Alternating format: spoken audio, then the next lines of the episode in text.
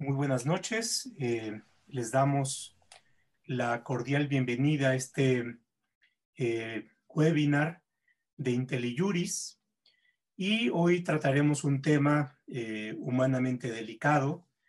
pero inevitable en el contexto que estamos viviendo no solamente en la ciudad y en el país, sino a nivel global, que tiene que ver con la pandemia y de qué manera la letalidad que este virus tiene nos lleva a tratar de manera extraordinaria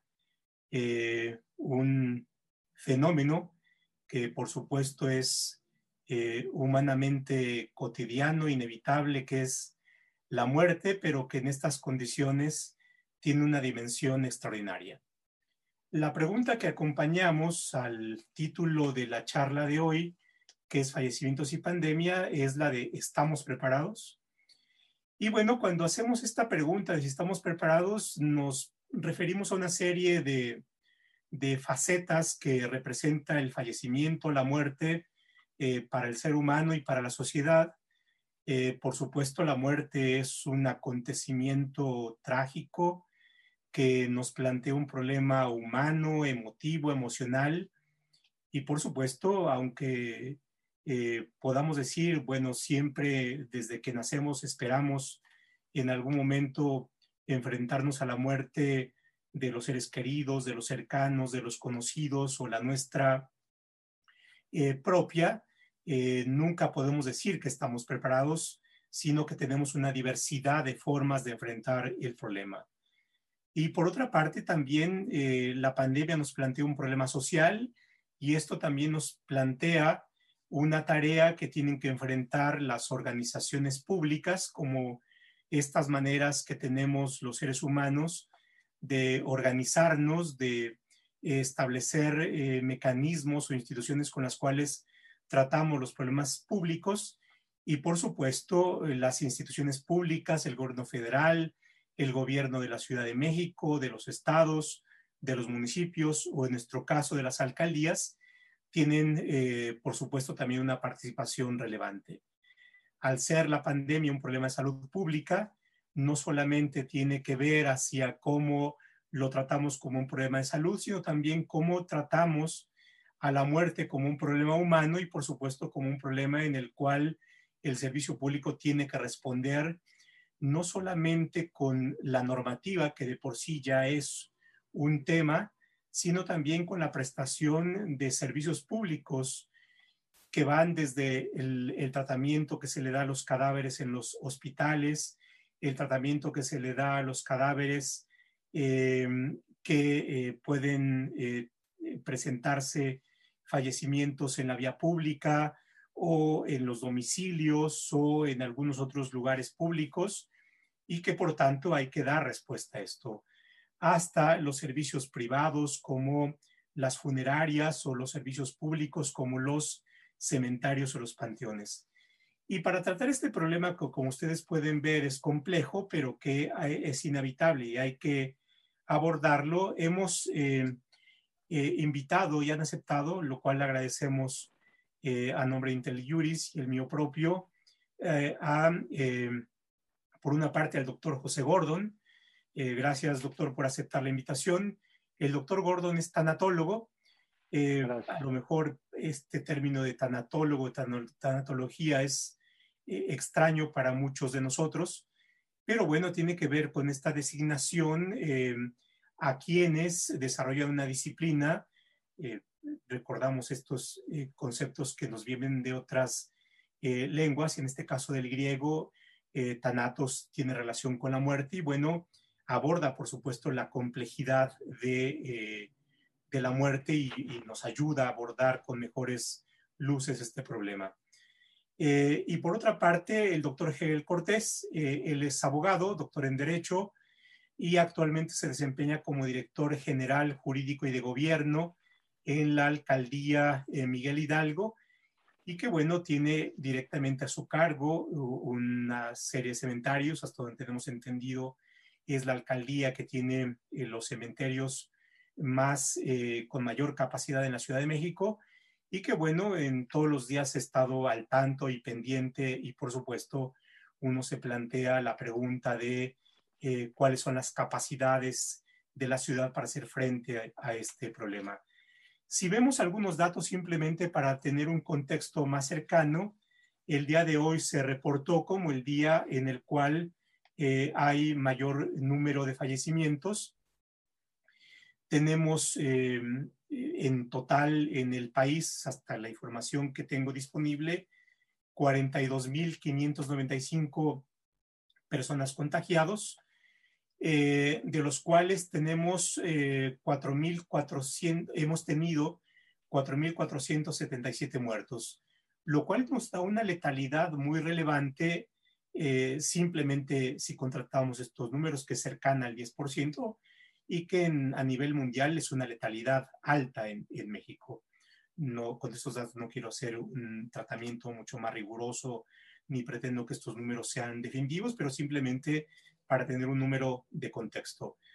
Entonces, eh, eh, vamos a tratar este problema. el chat está abierto, ustedes pueden plantear sus preguntas en el chat. Yo iré eh, leyéndolas en la medida que se vayan desarrollando. Vamos a tener una primera intervención de unos 10 minutos para cada uno de nuestros invitados y a partir de las intervenciones y las preguntas de ustedes vamos a ir desarrollando y desahogando la charla. Así es que nuevamente aquellos que se han incorporado en estos minutos les doy la bienvenida. Espero que estén ustedes muy bien de salud. Eh, y que tengan los cuidados eh, recomendables. Y para iniciar, eh, doctor José Gordon, eh, le pediría que haga usted una intervención de unos 10 minutos aproximadamente para hacernos un primer planteamiento. Usted todos los días tiene esta cercanía desde la clínica del problema, así es que su, su intervención será muy, muy, muy útil e iluminadora. Pues muchas gracias, doctor. Gracias a ustedes, les agradezco la invitación. Pues miren, yo creo que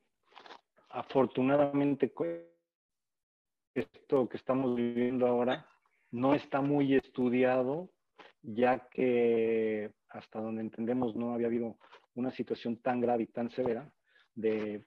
de profundidad tan enorme, aparte de las guerras de muertes por alguna enfermedad. Yo iniciaría dividiendo dos situaciones porque desde el punto de vista médico, psiquiátrico y emocional se tienen que tratar relativamente de diferente manera. Una es lo que es la cuarentena, que es lo que muchos de nosotros estamos viviendo. Otro es lo que es el aislamiento. La cuarentena es por situaciones como las que estamos viviendo. Es una, una, una situación de tenemos que estar arraigados o aislados pero no quiere decir que todos estemos enfermos. Y tenemos que hablar de lo que es el aislamiento, es lo que hemos escuchado, tal persona tuvo contacto con, una, con un enfermo que resultó positivo, que se enfermó, que se murió, entonces sí lo tenemos que aislar 14 días, 3 semanas, dependiendo la situación. Desde, desde otro punto de vista, también tenemos que hablar aquí de las diferentes etapas de, el desarrollo del ser humano porque en todas las situaciones va a haber una circunstancia específica de velo, de dolor, sufrimiento y desde lo que se sabe ahora, muchas de estas situaciones se clasificarían dentro de, uno, de lo que se llama un estrés postraumático que puede durar eh, la lesión emocional desde un mes hasta probablemente cinco años, ocho años, dependiendo de la situación que se haya presentado, dependiendo del desarrollo de la persona, dependiendo de las enfermedades físicas, pero sobre todo mentales, en donde existan estas situaciones eh, anteriormente y que esto viene a sumarse a la evolución del padecimiento. Decía yo que tenemos que trabajar desde los niños, porque los niños sufren. Obviamente ahora también han tenido que aislarse a los niños, que no pueden estar solos y que tienen que tener un cuidador. Y la situación de a estos niños de poder jugar, brincar, fantasar, etcétera, y que de repente entran a una situación como de un encarcelamiento grupal y que no pueden tener contacto ni siquiera con su propia familia que fueron invitados o porque estuvieron realmente muy cerca de una persona y el riesgo es muy alto. También tenemos que ver a los adolescentes, que de alguna manera son los que se están preocupando ya que empiezan a salir, empiezan a buscar, empiezan a las escuelas, empiezan a perder el inicio de la universidad, se les aísla de sus compañeros, de la situación que están dando, y las reacciones, por ejemplo, en el adolescente, en un aislamiento son de una agresión brutal, de un sufrimiento terrible, de situaciones paranoicas, lo que quiere decir que sienten como una persecución y un miedo de la muerte, muy, muy profundo, ya que no saben cómo están lidiando ni de qué se trata esta situación, aunque tienen un acercamiento. Después tenemos el acercamiento pues, de los adultos, ¿no? De diferentes partes, pero en general el adulto tenemos como cierta atención a la situación, tenemos que estar aislados por haber tenido el contacto, pues tenemos que, que, poder trabajar con nuestro mundo interno, con nuestras propias persecuciones, con nuestras propias angustias, nuestro propio dolor para poder salir del tema. Después tenemos a las gentes de la tercera edad, que de alguna manera sufren porque muchos no alcanzan siquiera a entender bien de qué estamos hablando, cuál es la situación real de, de este virus que puede acomodarse o no. Y de alguna manera el sufrimiento igual es, es muy severo cuando tienen que ser aislados y muchas veces carentes de muchos estímulos. diferencia con la es que hay un poquito más de, de salida ¿no? y de contacto con el mundo externo. Los niños chicos, pues de alguna manera, pues ahora también se les en cuarentena y tienen mucho, pues se les puede dar algún tipo de situaciones, pero hemos visto en mi práctica que, por ejemplo, ahora hay eh, elementos que afortunadamente tenemos, como son las clases en línea, las eh, de las escuelas, pero desgraciadamente nos tocó un momento en donde no estamos preparados, no hay material para estos niños, por ejemplo, desde el kinder hasta la primaria, para que puedan entender. Entonces, se arman, como dicen vulgarmente, zafarranchos en las plazas porque los papás sientan a los niños y los niños se levantan, gritan, avientan, tiran la computadora, no le hacen caso a la maestra y no hay una autoridad. Con los adolescentes, muchos escapan hemos visto con adolescentes y adultos es el índice enorme que ya platicaremos profundamente de adicciones que muchas veces no existen y por contagio se a dar como una forma de evadir la situación. Y por otro lado, por ejemplo, hemos visto que ha aumentado la ingesta de alcohol, la ingesta de marihuana, y con gentes, como les decía, que ya tienen un, eh, un, diagnóstico previo de enfermedad mental, como son los adictos, pues ahora se les quita ¿no? el alcohol, las drogas, y se salen por la ventana, totalmente rompen una ventana y se salen para ir a conseguir la droga. Entonces, eh, traemos un problema serio con los adultos mayores, pues ellos tienen un poco más de capacidad de tolerancia, de resiliencia para poder manejar todo esto mientras estén estimulados. Ya iremos hablando paulatinamente qué es lo que está sucediendo. Y tenemos los casos también de las gentes que están trabajando con los enfermos y con los muertos y con estas situaciones que son rezagados. Ahora los ponen en... Pero la misma sociedad los ha quitado. Entonces su estrés postraumático es terrible porque la misma sociedad los ha ido metiendo en rincones y muchas veces lo que se ha visto en otras en otras situaciones, este, como fue con, con, lo de la influenza, que los, este tipo de gentes que trabajan y que son héroes realmente, pues no son respetados ni queridos y más bien son, son echados a un lado por la situación brutal que ellos están viviendo. Entonces, las depresiones son mayores. Pues tenemos que, tendremos que platicar más profundamente de estas situaciones de depresión, angustia, psicosis, de eh, situaciones de división de la personalidad eh, para no seguir surgiendo esto. Y no, esto es lo mediático. Y cómo tenemos que empezar también a prever el estrés postraumático que se va a ir presentando y que, como les decía al principio, puede durar una cantidad de años que muchas veces también incluso físicamente tienen redundancia y no hay manera de, de pararlo, sino empezamos desde ahora a acomodar toda esta situación. Como podemos ver, el problema es complejo. Eh, usted ha tratado cuestiones muy relevantes de lo que sucede en, en, la familia, en la casa, en estas situaciones de aislamiento, de cuarentena, la diferencia y la diversidad de reacciones que, que, se dan en lo complejo eh, de, los seres humanos. Eh, estamos recibiendo ya algunas primeras preguntas que nos sirven o me sirven de, pie para la presentación del doctor Gel Cortés. Hay, eh, por ejemplo, algunas que plantean dudas o preguntas de la capacidad de cremación que pueden tener, que podemos tener en la Ciudad de México, algún caso eh, muy particular de eh, un hospital en el Estado de México que al parecer tiene ahí un problema de cadáveres que al parecer pueden tener una situación complicada. como es natural estas horas, también tenemos un problema ahí en el, eh, con la transmisión y con eh, posibles distorsiones. Esperemos que se vaya mejorando la transmisión. Pero eh, lo que nos plantea el doctor Jesús Orden, y yo quisiera retomar esto, es que la muerte nos rebasa. aún en circunstancias normales, cuando tiene un, un, una experiencia de fallecimiento de alguna persona cercana, pues por supuesto estamos en el duelo, estamos en la angustia, y requerimos apoyos, el apoyo de nuestra familia, el apoyo de los amigos, en fin, eh, y por supuesto eh, también está el apoyo de la autoridad pública eh, y, estamos ante una situación extraordinaria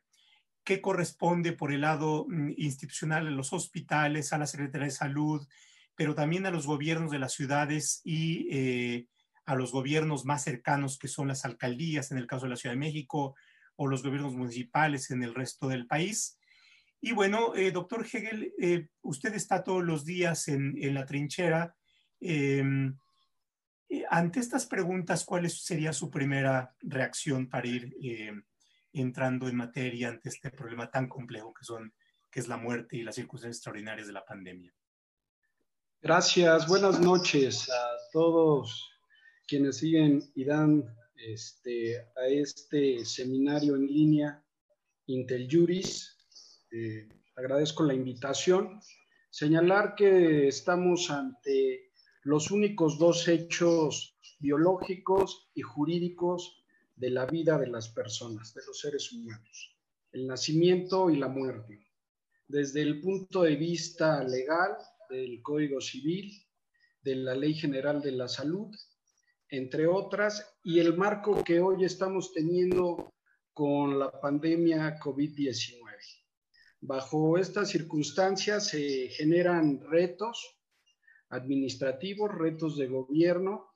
retos institucionales y retos sociales para las personas. Desde los primeros días en que se publica el 30 de marzo del presente año en el diario oficial el acuerdo por el cual se declara como emergencia sanitaria por causa de fuerza mayor a la epidemia generada por el virus SARS-CoV-2 o llamado popularmente COVID-19, emitida por el Consejo de Salud General a nivel federal y posteriormente en cada una de las 32 entidades federativas se genera un acuerdo similar que parte de nuestra Constitución General federal, tiene asidero en las constituciones locales, en la Ley General de Salud, en la Ley General de Víctimas, en la Ley General en materia de desaparición forzada, en la Ley Orgánica del Poder Ejecutivo Local Administrativo, en la misma Ley General de Salud Federal, la Ley de Salud de la Ciudad de México y diversos ordenamientos administrativos en materia de economía e industria e inclusive la misma Semarnat. Y que todo este marco jurídico embulle a una definición de crear estructuras administrativas y de gobierno que permitan dar una certidumbre a una pandemia desconocida hasta hace unos meses, en la cual se generan diversos protocolos y mecanismos de actuación en diferentes supuestos, principalmente el de muerte hospitalaria, para aquellas personas que desafortunadamente fallezcan contagiadas por esta pandemia, muerte en domicilio o en casa habitación y muerte en vía pública. Para personas identificadas y no reclamadas y para personas llamadas desconocidas para una posterior identificación. En todos estos casos, se tiene que garantizar en primer momento eh, una definición que tiene que ver básicamente con un principio de precaución y dignidad humana para el caso del cadáver. Se tiene que garantizar toda esta normatividad con esta definición de precaución y dignidad humana. Y para los deudos se tiene que materializar en una definición de respeto y de compasión humana hacia los que tuvieron una pérdida de un familiar cercano. Como se ve, la ley, la normatividad tienen que atender temas de bioseguridad, temas de no contagiosidad para aquellos que aún no presentan sintomatología y una definición de trato adecuado con las medidas sanitarias, tanto para el manejo del cadáver como para quienes hacen este manejo. De ahí se da toda una normatividad. El 17 de abril de 2020, en el caso de la Ciudad de México, se genera en Gaceta Oficial de la Ciudad el primer protocolo de actuación interinstitucional para el manejo de personas fallecidas por sospecha o por confirmación de COVID-19. Se hace un desagregado más a estos tres supuestos que ya se contemplaban desde las disposiciones federales en el caso de sospecha o confirmación. Es decir, no se deja nada a la fortuna o desfortuna que pudiera ser para una persona, sino se genera este protocolo interinstitucional y se instituye por primera vez un centro de mando, un centro de mando que está integrado por diversas dependencias encabezadas obviamente por la Secretaría de Salud, quien se vuelve el ente de coordinación general de todo este centro de mando,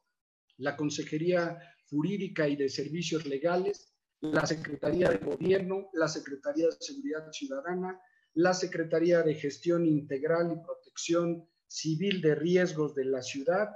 y también las propias alcaldías, las 16 alcaldías de la ciudad y como coadyuvantes la Fiscalía General de Justicia, el Tribunal Superior de Justicia de la ciudad.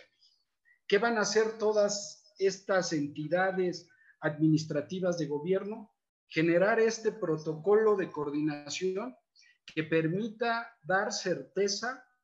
Primero, de que no va a haber una contagiosidad para quienes hayan tenido un contacto inmediato, directo, familiares, médicos, enfermeras o personas que en el traslado de la cama hospitalaria a la morgue del hospital y el traslado final del cuerpo a un panteón civil o privado y que en este traslado se cubran toda una serie de mecanismos y protocolos sanitarios desde una cuestión de inmediatez, prontitud,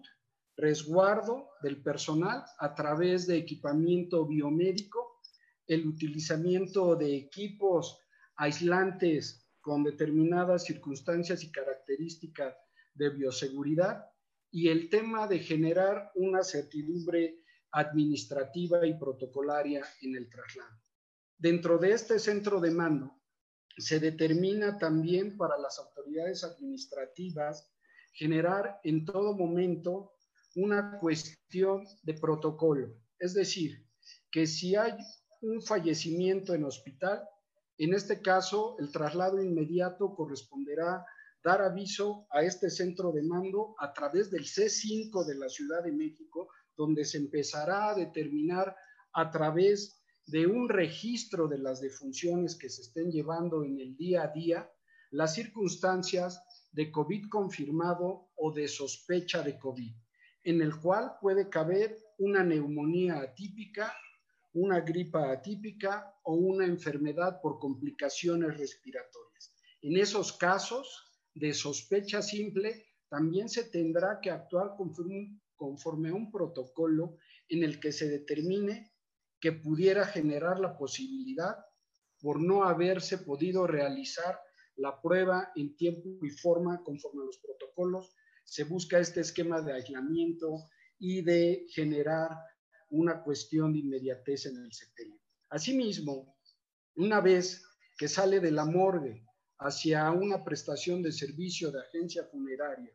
se busca que en todo momento tanto la boleta de inhumación o cremación que debe de expedir el registro civil de la Ciudad de México se dé en todo momento con la expeditez y gratuidad del caso para evitar cualquier retardo en la cremación o incineración. Una vez que es trasladado a un panteón civil o privado, el cuerpo pasará por un procedimiento igual,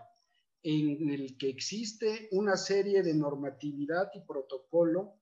que no existía antes de esta pandemia. Este protocolo y esta definición que se está aplicando desde el 17 de abril hasta el día de hoy tiene que ver con una cuestión en la cual el mismo duelo de los deudos está limitado a un número directo de familiares que pueden ingresar a los panteones, en el cual el máximo de duración de permanencia por parte de los deudos en el duelo del familiar fallecido no será mayor de cuatro horas y ya en un extremo de número no mayor a 20, que en el caso práctico estamos buscando que no sea mayor de 10 personas quienes asisten con una muy sana distancia de más de 3 metros respecto a la inhumación que se va a realizar. Este protocolo para las personas que están fallecidas en hospitales, para las personas que fallecen en su domicilio, tenemos que generar un protocolo también de actuación en el que hay que dar aviso al centro de mando y buscar aquí, eh, conforme lo señala la propia publicación, que se deberán de comunicar a través de un mensaje SMS al 51515 para informar cuál es la definición del fallecimiento del familiar o de la persona en su domicilio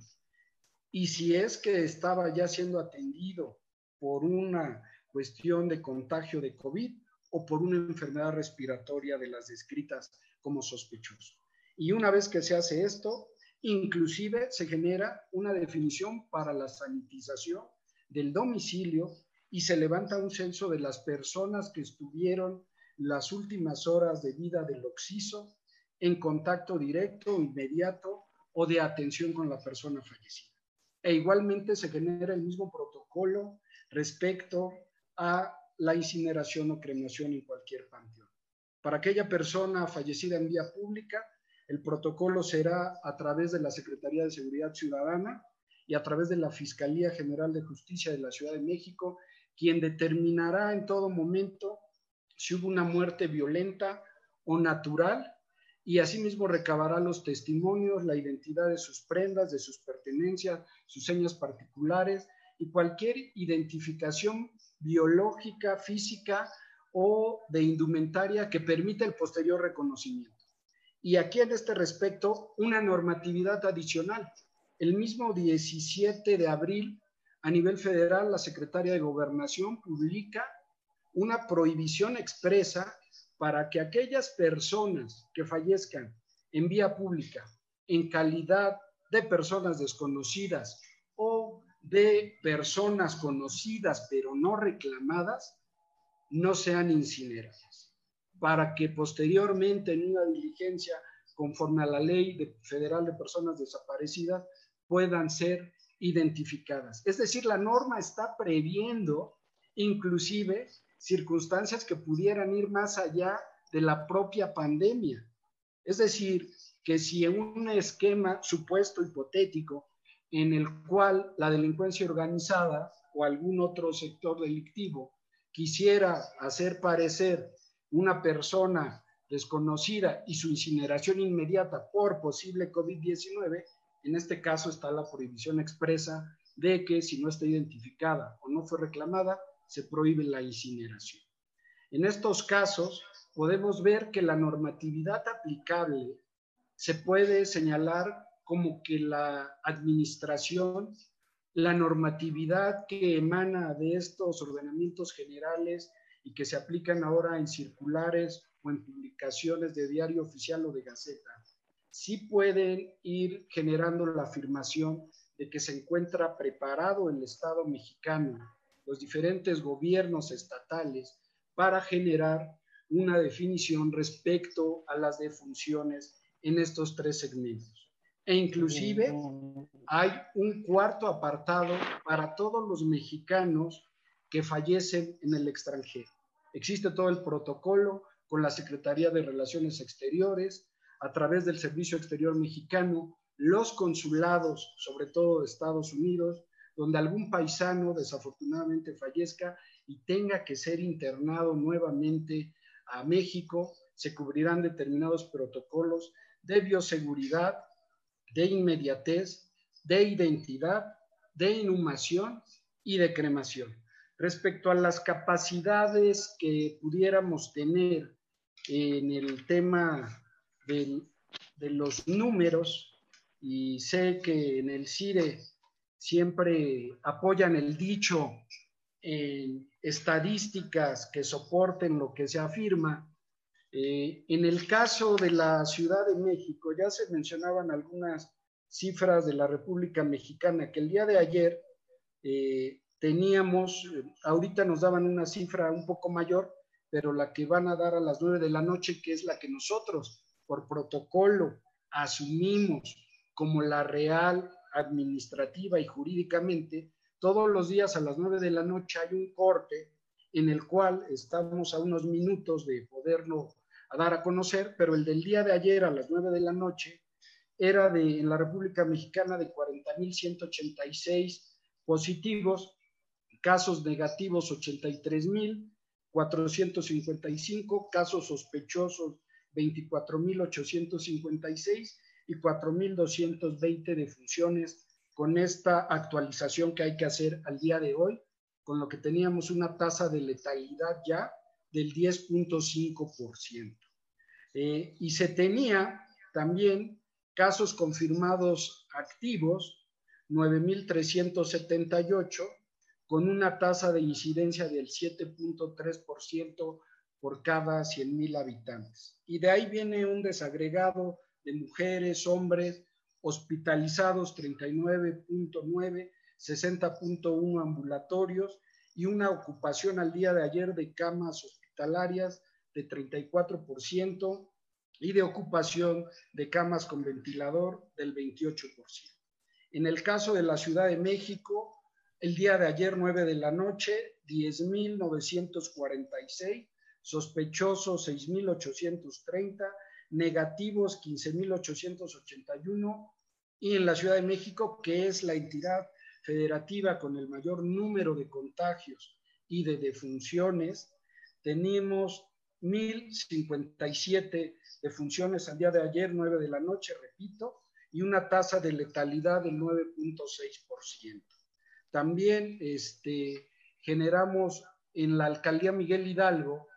pasamos no solamente a través de estos protocolos de defunción, de ser la primera alcaldía en contagiosidad en cuanto entró este acuerdo general hace ya casi dos meses, éramos el primer lugar de contagios en el país. Hoy, a través de diversas medidas que el alcalde de la demarcación ha implementado, entre otras estas de defunción, hemos bajado en el ranking de fallecidos y de contagios al número 10. Hoy en la alcaldía Miguel Hidalgo tenemos 519 positivos,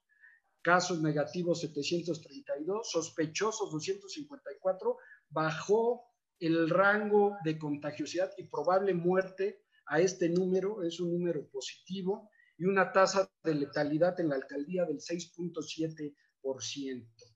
En el tema de la pregunta si tenemos o no capacidad para hacer frente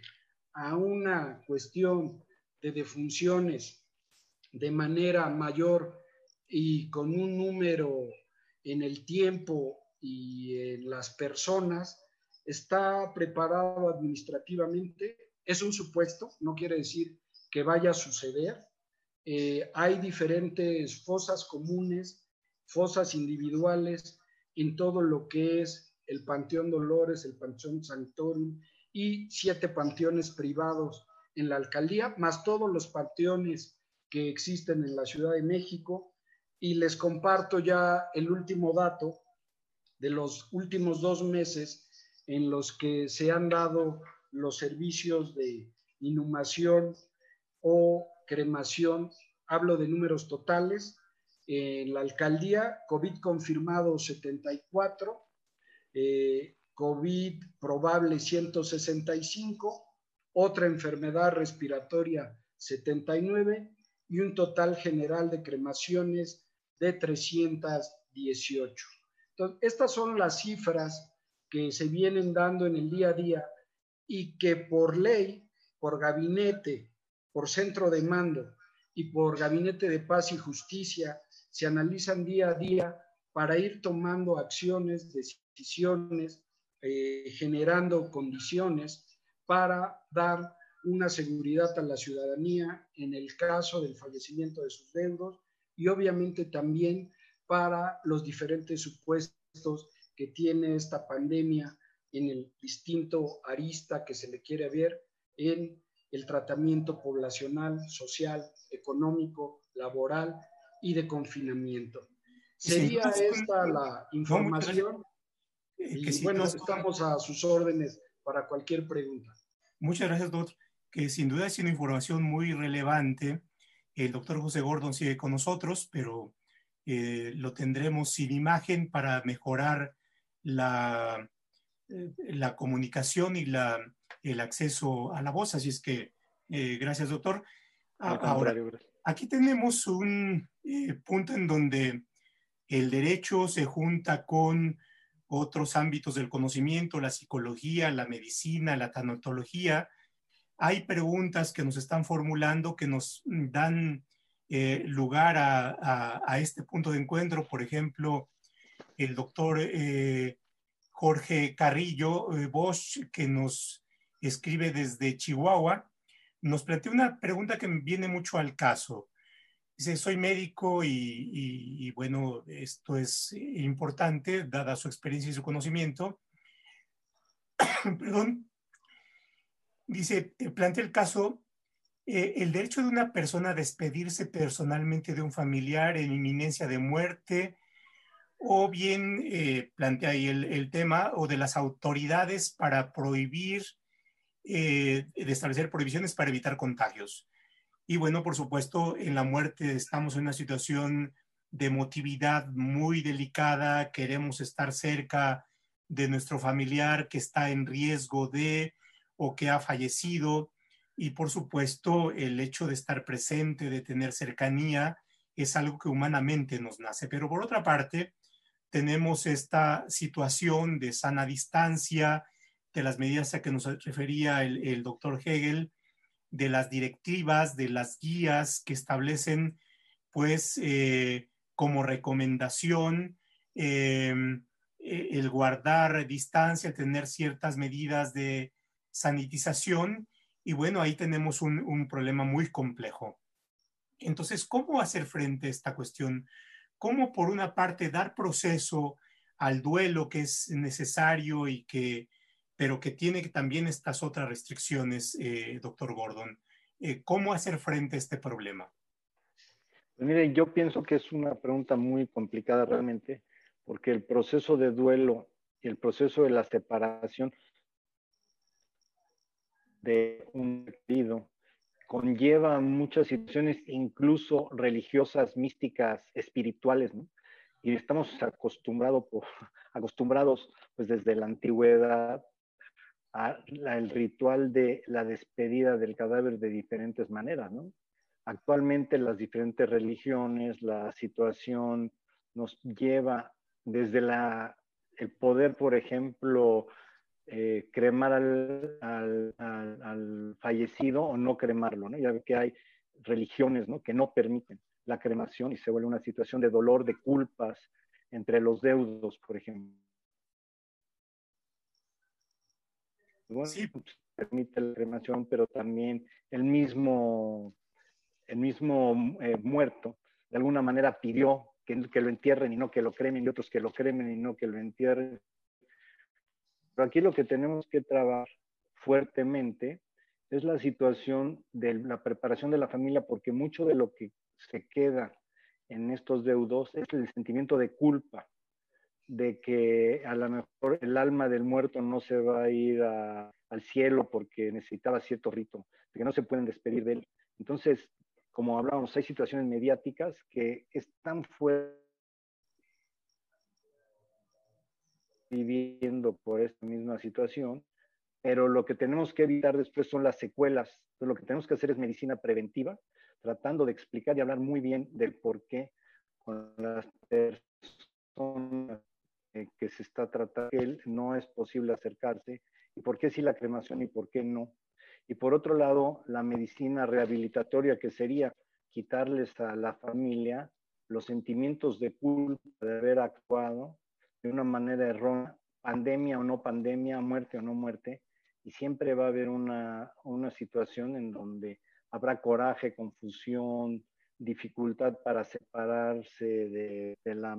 en el duelo del, del, muerto en sí, los hijos, los nietos, o si es el caso de un niño chiquito que se vuelve angelito y que entonces lo cremaron, pero no. Entonces yo creo que es importante la preparación de estas personas, entendiendo que pues no se les puede preparar a todo el mundo, pero no tenemos los elementos y la gente sí, adecuada, pero a través de los medios y a través de los representantes religiosos sí es importante y es posible que a la gente de las circunstancias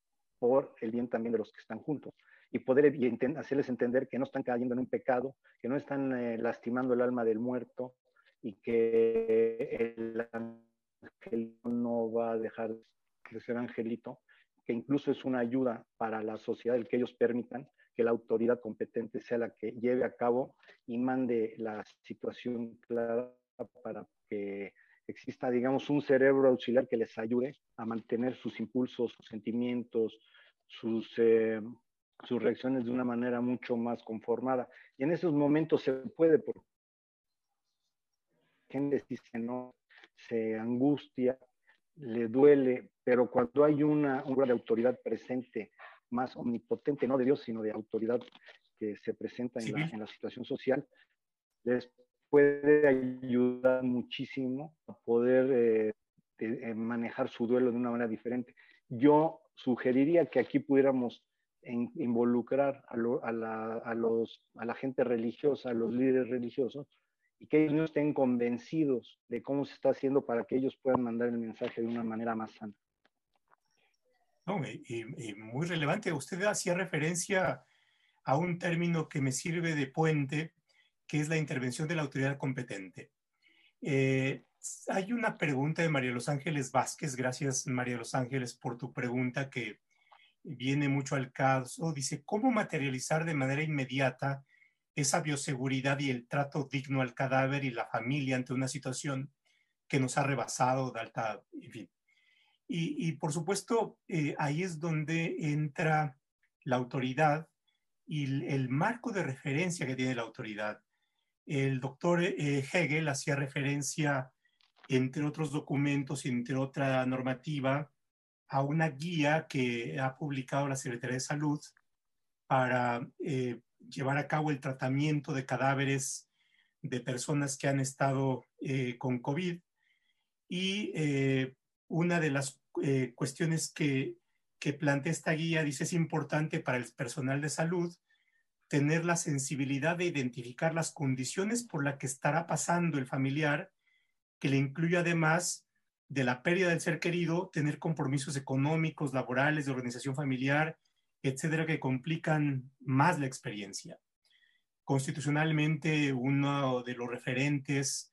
eh, que se convierte en derecho y a su vez en obligación de trato por parte de la autoridad es el trato digno y no solamente el trato digno a las personas vivas, sino puede incluir el trato digno a las personas que han fallecido, el trato digno a los cadáveres. Y bueno, esta guía es un referente de comportamiento, pero que también se puede traducir en obligaciones exigibles hacia, eh, hacia las autoridades. Y ahí es donde tenemos esta relación del derecho eh, como obligaciones, de la forma concreta de, de actuación de la autoridad. El doctor Hegel nos planteaba hace un momento en su intervención qué es lo que está haciendo la alcaldía en la cual él eh, desempeña su función. Y me gustaría que abundara, eh, ahí lo, lo, lo, corté, pero ahora con esta otra parte que tiene que ver con las preguntas. ¿Cómo garantizamos el trato digno? ¿Cómo garantizamos aquello que corresponde a la autoridad eh, para auxiliarnos, para hacer el soporte, para formar parte también de estos elementos que son las muletas que los seres humanos podemos tener a disposición y transitar por una etapa que por supuesto puede ser muy difícil? Primero, este, señalar eh, en el tema de cómo hacer legalmente este proceso de duelo con estas limitaciones de no abrazo, de no beso, de no acercamiento, de no tocar y tener un féretro cerrado en todo momento, en una bolsa de plástico con las medidas, reitero, de bioseguridad desde que sale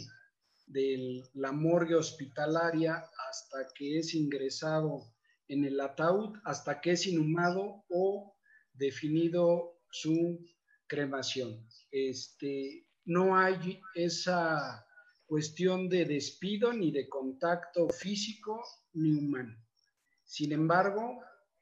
a pesar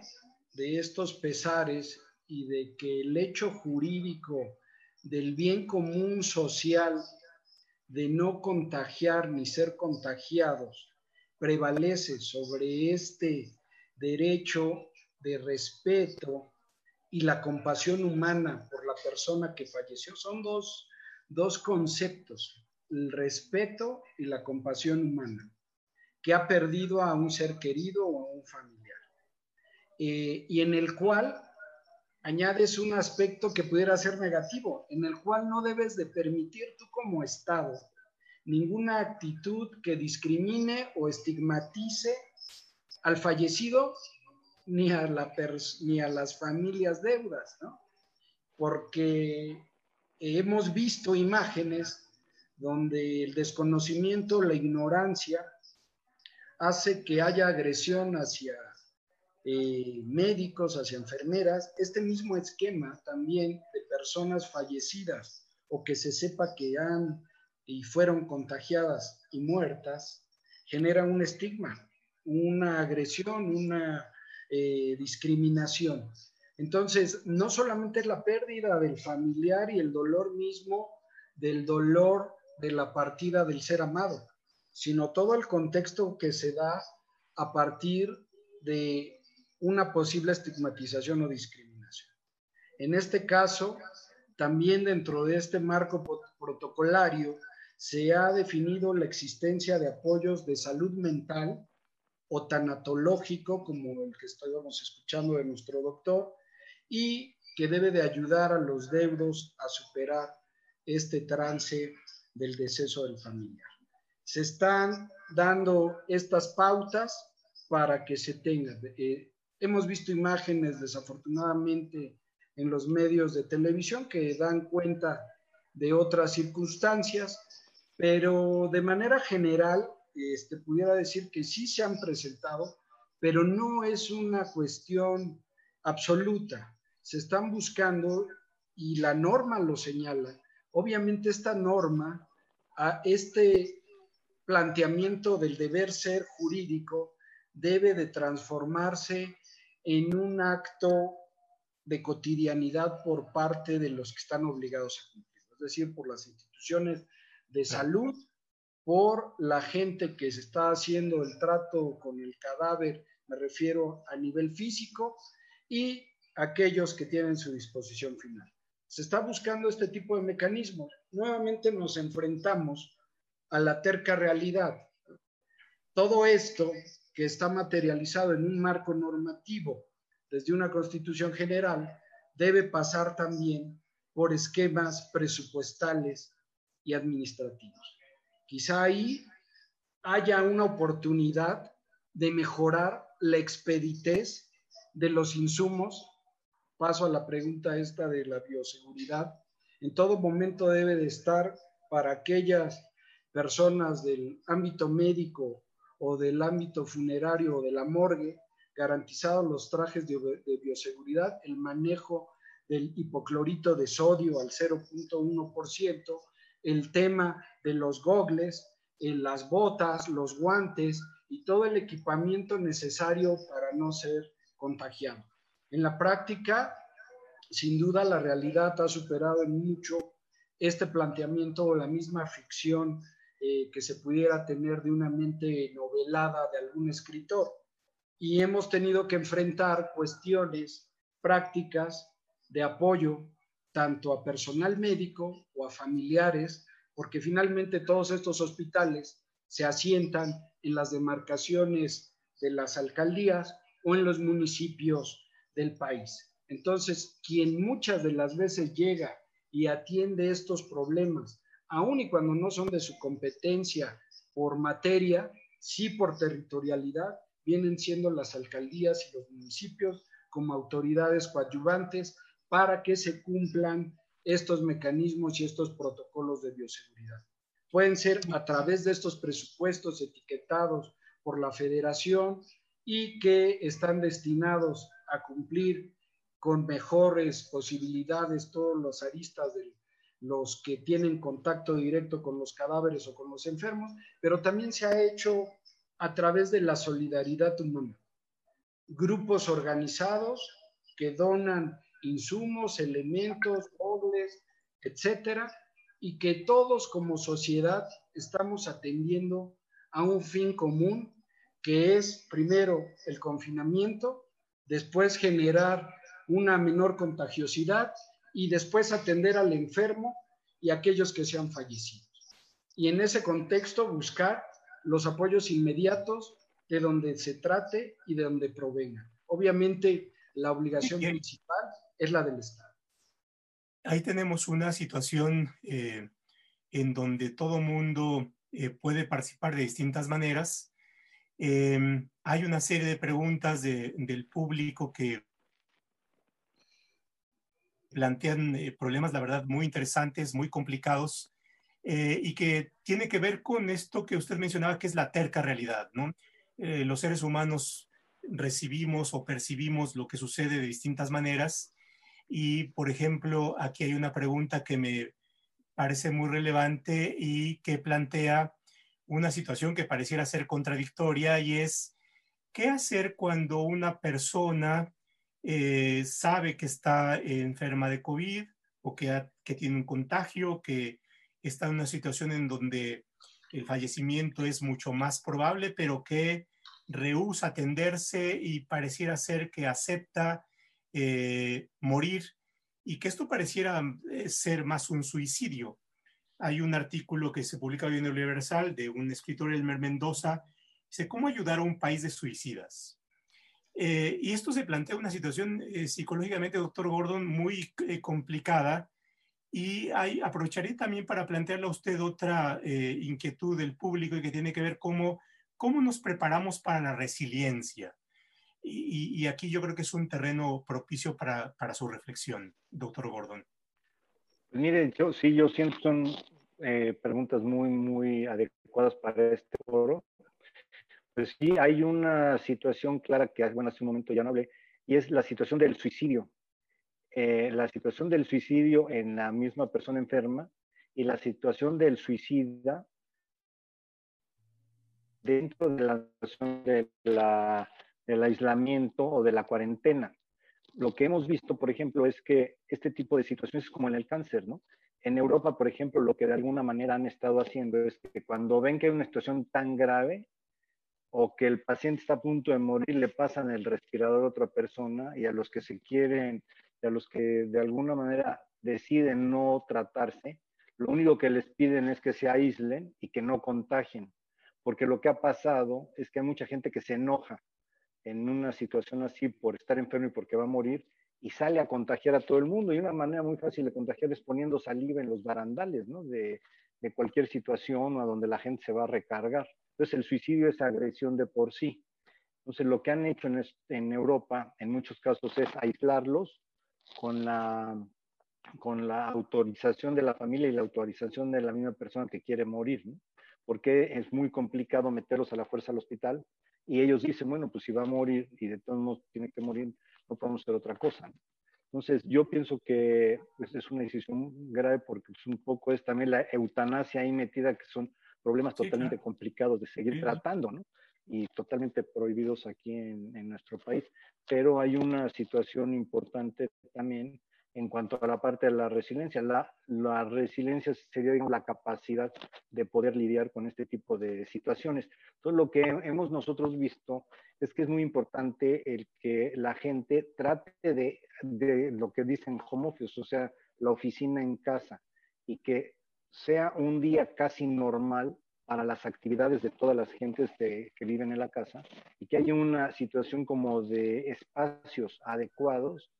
y respetabilidad de cada una de las personas. Hay que, alguien hablaba aquí de los niños chiquitos. Lo importante es, digamos, tratar, tener elementos para que cada persona, de acuerdo a la edad, pueda tener sus, sus situaciones, digamos, de estímulos adecuados, casi tal como los que estaban afuera sin salir. Y por otro lado, tratar de buscar situaciones dentro de la misma casa donde algunas de las personas, en donde ahora sí, como dicen, se les sube la mostaza, se puedan aislar para poder bajar la, agresividad. Hay situaciones gravísimas que se dan en las familias eh, en donde suceden, por ejemplo, que empiezan para la resiliencia a ayudarse unos a otros y empiezan a hablar de la historia familiar.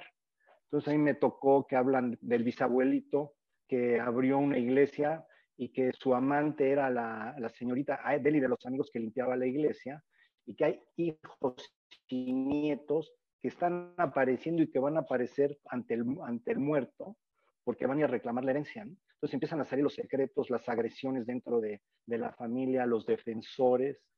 y ahí pues, no hay resistencia. Lo que uno pide es buscar espacios, aunque sea un espacio muy chiquito, para poder aislarse, bajar la, la agresividad y el poder ir trabajando. Cada quien, mientras más estructurada la vida cotidiana dentro de la misma casa,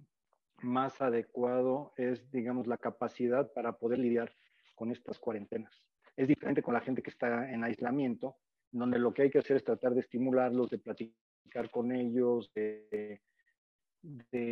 aunque sea a través de con el celular o de la computadora, y no dejarlos solos, sino dejarlos sin estímulos. El aislamiento debería ser en un lugar donde haya luz, en donde haya aire, este, que puedan ir respirando, manejar con mucho cuidado el manejo de los alimentos, pero estar en contacto con ellos ir platicando con ellos, porque el dolor, la sensación de que van a infectar a la familia, el miedo a que por culpa de ellos van a vivir, eh, van a poder morir los familiares cercanos, los pone en situaciones totalmente adversas, emocionalmente, que acaban en, en momentos de autoagresión también ahí, desde que se golpean en la pared, se cortan, se raspan, dejan de comer, entonces, es muy importante acomodar todo esto. Ahora, hay varias líneas de, algunas instituciones en donde hay ayuda para este tipo de gente y les van dando guías específicas para poderlos ayudar. Qué, complejo. Eh, bueno, el tiempo se nos está agotando. Hay preguntas y cuestiones que se han planteado en esta charla que abren una serie de temas que ameritarían eh, mayor desarrollo. Eh, usted plantea y, nuestro público nos plantea cuestiones tales como las distintas culturas y por tanto el distinto tratamiento que habrá que darle atendiendo a los grupos que comparten cierta valoración, cierto entendimiento de la muerte y por supuesto también cierto entendimiento del duelo. En la delegación Miguel Hidalgo pues hay una diversidad de comunidades que pueden plantear este tipo de situaciones, eh, cuestiones tales como eh, aquellos trámites que hay que llevar a cabo ante autoridades públicas, actas de defunción, eh, identificación, tratamiento que posteriormente podría dar lugar o un contexto de mayor seguridad o mayor inseguridad con las derivaciones, por ejemplo, en juicios sucesorios, en fin, eh, una serie muy complicada de, cuestiones que la verdad es que darían para otra, para otra sesión. Eh, como ya tenemos un tiempo escaso, le pediría a nuestros invitados que pudieran hacer una última intervención para cerrar la reflexión. doctor Hegel, unos minutos para, plantear algunas eh, palabras de cierre y de, despedida. Muchas gracias. Eh, retomar el planteamiento que hacía social respecto a aquellas personas que de voluntad propia decidieran mal morir y en este mal morir generar una contagiosidad social. Eh, la ley en el Código Penal ya establece que cualquier persona que a sabiendas que puede propagar un virus o algún contagio hacia la población o hacia cualquier persona, está cometiendo un delito y este delito es riesgo de peligro de contagio. Entonces, eh, es nuevo y no es nuevo este tema de las pandemias, ¿no? Desde el origen de la humanidad eh, nos han venido acompañando y diezmando unas más, este, la viruela, este, negra, eh, una serie de eh, enfermedades de principios del siglo XIX, la tos española, eh, el ébola en las épocas más modernas de una mortalidad brutal que el mismo virus inhibe su propagación al ser tan letal que la persona muere. ¿no? En este caso nos enfrentamos a una que es de alta contagiosidad, no así de tanta mortandad en el número de fallecidos, pero que si fallecen todos en un mismo tiempo generan un colapso en los sistemas de salud de los países. Que sin duda alguna existan las herramientas y la preparación de la humanidad para afrontar estos retos de pandemias o de este, contagios masivos que a lo largo de la historia de la humanidad han venido acompañando. Y que desde los primeros siglos de la historia, el aislamiento fue una de las herramientas más efectivas para su combate. Hoy tenemos esquemas tecnológicos médicos, de investigación, de ciencia, de desarrollo, de herramientas jurídicas, de esquemas administrativos, de instituciones fuertes, de un mundo globalizado que estamos seguros está preparado para afrontar, para contener, para detener, para revertir y para encontrar la cura definitiva a esta enfermedad llamada COVID-19. Normativamente, administrativamente, los gobiernos están haciendo las acciones necesarias. Es un tema de resiliencia, volviendo al tema de la pregunta, en el cual, sin duda, habrá gente que discrepe de esto, pero en su mayoría las personas como sociedad, las instituciones y los gobiernos estamos en esta ruta de afrontar esta pandemia y de generar no solamente en el esquema de los fallecimientos, sino en el del combate y contención